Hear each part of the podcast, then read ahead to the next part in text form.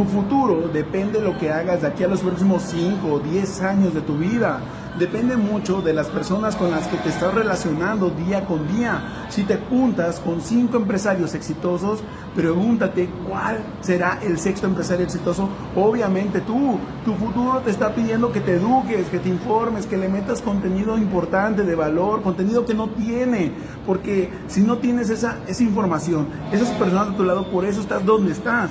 Si tú quieres llegar al siguiente nivel, necesitas empezar a cambiar todo en tu vida. Las personas con las que te relacionas, la información que le metes a tu cerebro, toda la documentación que tienes, ponla en práctica, toma acción, de eso depende tu futuro. Tu futuro te pide disciplina, te pide que te lo tomes en serio, te pide que luches por lo que te mereces.